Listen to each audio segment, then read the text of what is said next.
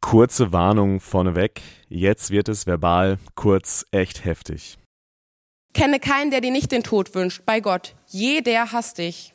Oder Nachrichten wie diese. Wenn ich dich mal sehe, dann spucke ich dir ins Gesicht und am liebsten würde ich dich schlagen und richtig fertig machen, du Bitch. Oder wenn ich dich irgendwo auf der Straße, keine Ahnung, draußen oder so sehen werde, schlage ich dich zusammen, du Schwuchtel. Ich sag nur, wie kann es einen Menschen geben wie dich? Just why? Oder bring dich einfach um. Ja, es ist leider ein Dauerbrenner-Thema für Medienschaffende, die Gesellschaft als Ganzes und damit natürlich auch für die Medientage. Hass und Hetze im Netz. Und die Schilderungen von Liana Kakwa, die wir gerade gehört haben, unterstreichen, dass das Thema nicht gerade kleiner geworden ist. Im Gegenteil. Liana war 2020 Teilnehmerin bei Germany's Next Topmodel, ist dann im Finale aber ausgestiegen, weil sie im Laufe der Show immer mehr Opfer von Cybermobbing und Hass im Netz geworden ist. Ihr Fall zeigt im Besonderen, mit was Menschen, die in der Öffentlichkeit leben, teilweise konfrontiert werden. Und er zeigt auch, wie Mechanismen aus Showbusiness und Unterhaltung dazu beitragen können, den Hass noch zu verstärken. Außerdem blicken wir darauf, welche Handhabe Staat, Justiz und auch jeder einzelne von uns haben kann und was es an der Stelle zu verbessern gibt. Spoiler, einiges. Jetzt geht's los. This is Media Now, der Podcast der Medientage München.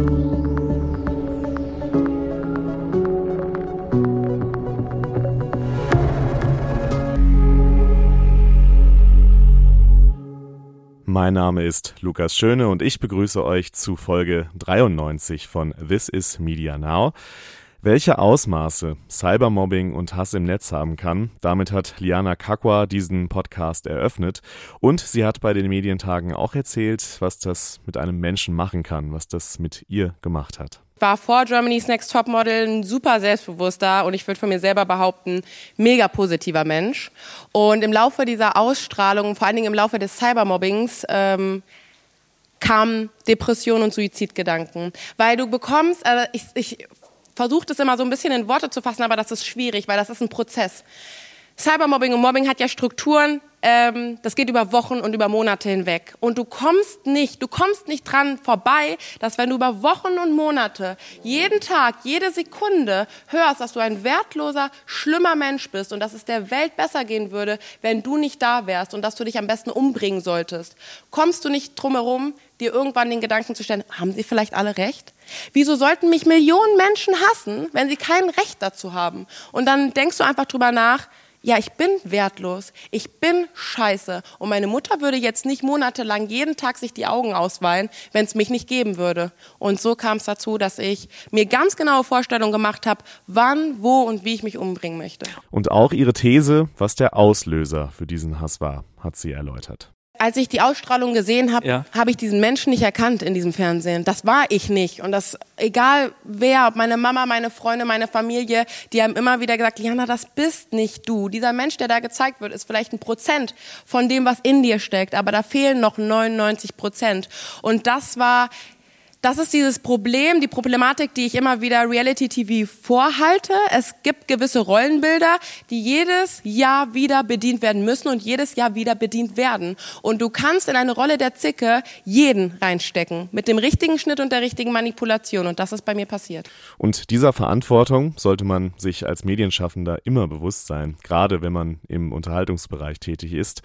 Das gilt natürlich nicht nur für Germany's Next Topmodel. Denn was eine bestimmte Darstellung auf dem Bildschirm auslösen kann, das hat sich bei Liana in übler Weise gezeigt. Sie ist auch juristisch gegen die Show vorgegangen und hat in weiten Teilen auch Recht bekommen vor Gericht.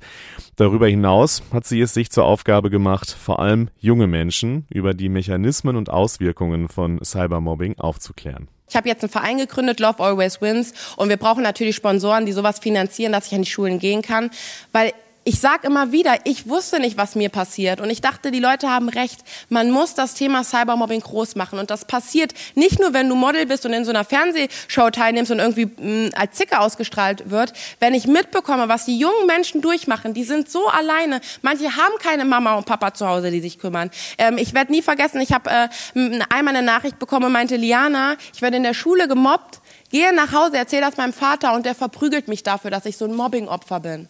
Und solche, Leu solche jungen Menschen sind komplett alleine. Wie wollen die denn an sich selber glauben? Wie können die denn sich selber lieben und das überleben, wenn nicht irgendjemand denen hilft? Jeder vierte von Cybermobbing-Betroffene hat Suizidgedanken. In, in Zahlen sind das 850.000 Menschen in Deutschland, jetzt gerade zur Zeit, die Suizidgedanken haben aufgrund von Cybermobbing.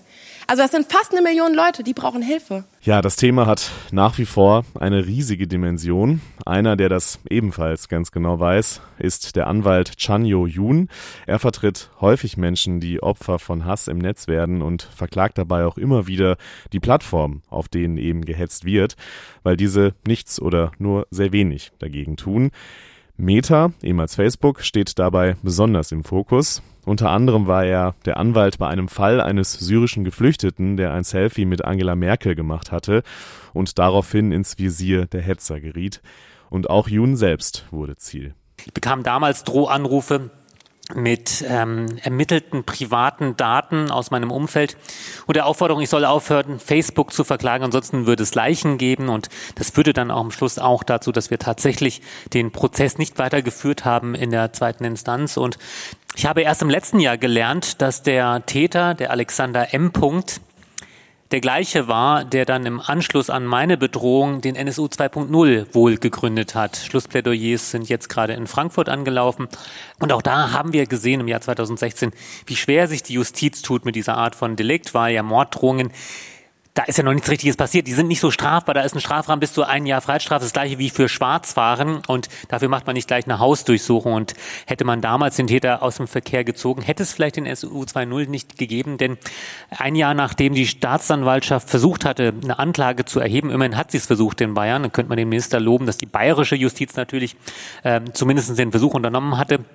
Aber das Landgericht hat gesagt, die Beweise reichen dafür nicht aus.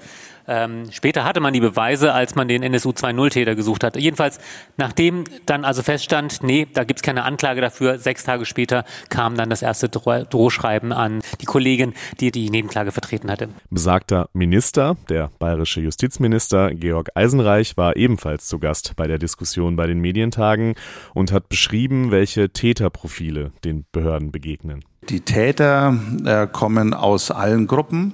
Ähm, der Schwerpunkt ist rechts. Ähm, aber die kommen auch aus, äh, auch aus der Mitte der Gesellschaft, die kommen auch von, von links.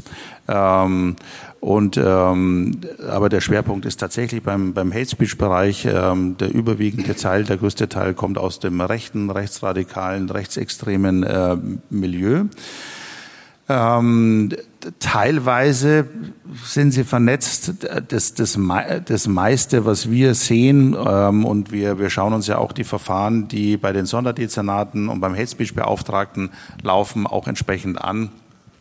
Das meiste sind tatsächlich ähm, Einzeltäter. Ähm, die, die, die lesen was und ähm, agieren dann ähm, auch immer öfter. Dann, ähm, dann fangen die, ich sage es mal, äh, harmloser an und entwickelt sich dann immer stärker. Auch wenn man sich einen Post ansieht, äh, ansieht in den Kommentaren gibt es auch eine Entwicklung. Der erste fängt was an, der nächste setzt einen drauf, verschiebt die Grenze in der Kommentierung und so entwickelt sich das dann unter den äh, Kommentaren, dass die ersten fünf, sechs Posts nicht strafbar sind und dann auf einmal äh, durch immer drauflegen dann ähm, in dieser Kommentierung zu einem Post dann strafbar strafbar wird. Also das schaukelt sich dann tatsächlich aus. Aber es gibt mit Sicherheit äh, in dem in dem rechten Bereich auch Strukturen. Es gibt auch eine Partei, die da auf jeden Fall immer versucht, äh, zumindest bis an die an die Grenze ähm, auch zu gehen. Ähm, und da sind dann die Übergänge schon auch fließend. Ja, er hat gerade den Begriff Einzeltäter genannt in seinen Ausführungen. Durchaus ein umstrittener Begriff. Zwar ist die unmittelbare Handlung die Tat eines Einzelnen, aber sie geschieht aus Netzwerken heraus und auch oft durch gezielte Manipulation, so wie er es ja auch am Ende beschrieben hat von seiner Ausführung gerade. Dass sich Muster wiederholen und auch Täter oft die gleichen sind, das machte Anwalt Jun am tragischen Fall der österreichischen Ärztin Lisa Maria Kellermeier deutlich, die massiv bedroht wurde von Impfgegnern und Corona-Leugnern und schließlich Suizid beging. Jetzt in diesem Jahr hatten wir vor zweieinhalb, drei Monaten ja den tragischen Fall der oberösterreichischen Allgemeinärztin. Ne? Ähm, Lisa Maria Kellermeier hat sich in ihrem Panikraum ihrer Praxis das Leben genommen und sie hatte die Hass- und Drohschreiben veröffentlicht und ich habe dann irgendwann gesehen, das kommt mir sehr bekannt vor, diese Formulierung mit, wir werden dann in dein Zimmer gehen, ich werde dich festketten, ich schlitze dir dann die Lunge auf und dachte, das kenne ich, das habe ich doch auch schon mal gelesen und habe dann in meinem Archiv nachgeschaut und ich habe festgestellt, ich habe genau das gleiche Drohschreiben auch bekommen. Es muss nicht der gleiche Täter sein, aber ähm, wahrscheinlich die gleiche Tätergruppe. Die haben auch den gleichen Anonymisierungsserver verwendet. Also auch diese Bedrohungswelle habe ich mitgenommen. Anwalt Jun hatte im Gespräch mit Moderator Richard Gutjahr auch Lösungsvorschläge dabei, wie Politik und Justiz gegen Hass im Netz vorgehen können. Ich habe ja dieses Jahr einen Fall vor das Landgericht Frankfurt gebracht, wo wir zum ersten Mal Schadensersatz für Falschinformationen ausgeschrieben Sie spielen haben. auf das Renate Künast. -Urteil. Genau. Renate Künast bekam die sensationelle Summe von 10.000 Euro für fünf Jahre Verbreitung von falschen Zitaten. Das war das, was da ausgeurteilt worden ist. Ähm, das erste Mal in dieser Art. Twitter wurde auch schon mal verurteilt über 6.000 Euro, weil sie Sachen nicht gelöscht haben. Aber wenn man sich betrachtet, was das mit dem Geschäftsmodell macht, muss man natürlich sagen, sagen, das kann man einkalkulieren, das ist völlig egal. Und Facebook hat es natürlich auch noch nicht bezahlt, es ist noch nicht rechtskräftiges Urteil. Genau, Facebook schuldet ja. dir noch Geld. Ja, wir hätten eigentlich einen voll, vollstreckbaren Titel und könnten jetzt das Geld abholen, aber Facebook geht in die Berufung.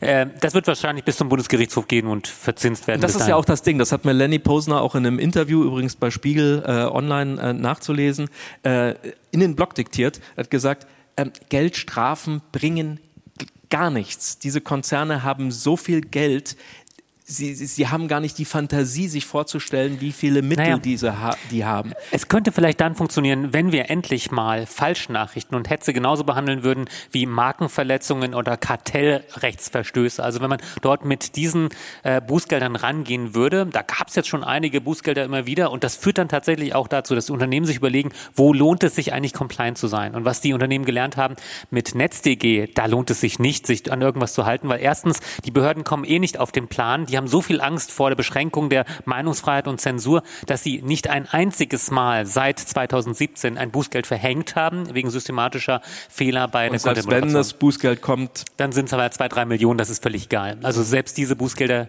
nützen nichts, weil wir immer noch vorsichtig sind, weil wir sagen, wir wollen behutsam umgehen, wir wollen den Diskurs nicht kaputt machen und deswegen geben wir im Zweifel als Rechtsstaat lieber den Hetzern etwas mehr Raum. Das ist die Entscheidung, die wir momentan treffen. Und das ist der Punkt, wo wir im Jahr 2022 sagen müssen, wir haben zugeschaut, wir haben gelernt, wir wissen jetzt, dass wir nicht einfach alles pauschal verbieten dürfen, aber wir müssten jetzt auch mal irgendwann anfangen, die Opfer zu schützen und die Menschenwürde und nicht nur die Meinungsfreiheit alleine als oberstes Gut im Grundgesetz zu verankern.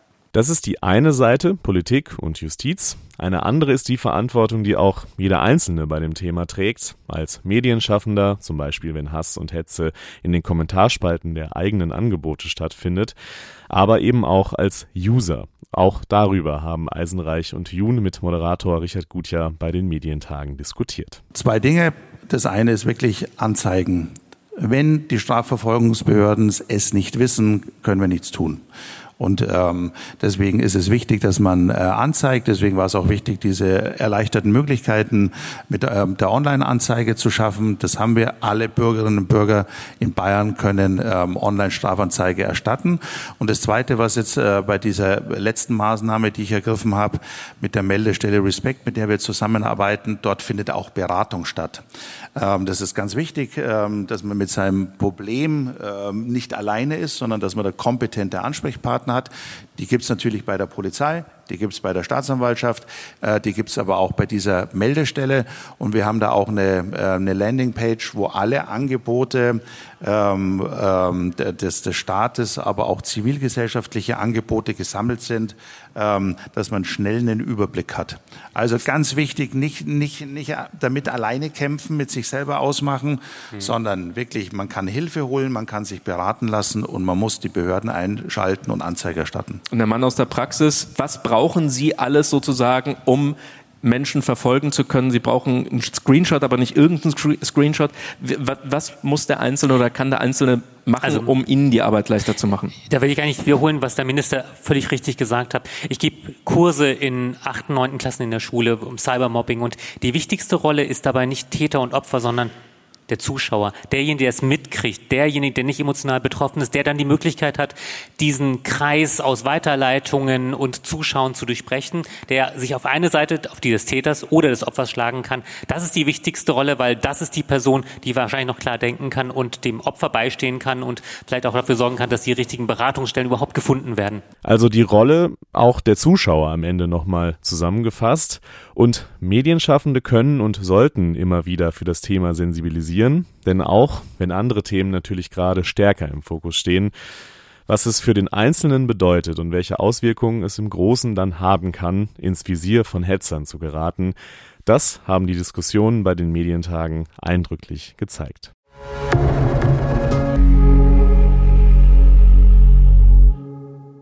Für weitere spannende Eindrücke von den Medientagen abonniert gerne diesen Podcast. Da gibt's in den nächsten Wochen viele weitere Themen zu besprechen. Schaut aber auch gerne für Fotos und Texte auch auf unserer Homepage und unserem Blog vorbei. Verlinke ich beides natürlich, ihr kennt's wie immer, in den Show Notes. Das war's von mir an dieser Stelle. Macht's gut und bis zum nächsten Mal. This is Media Now, der Podcast der Medientage München.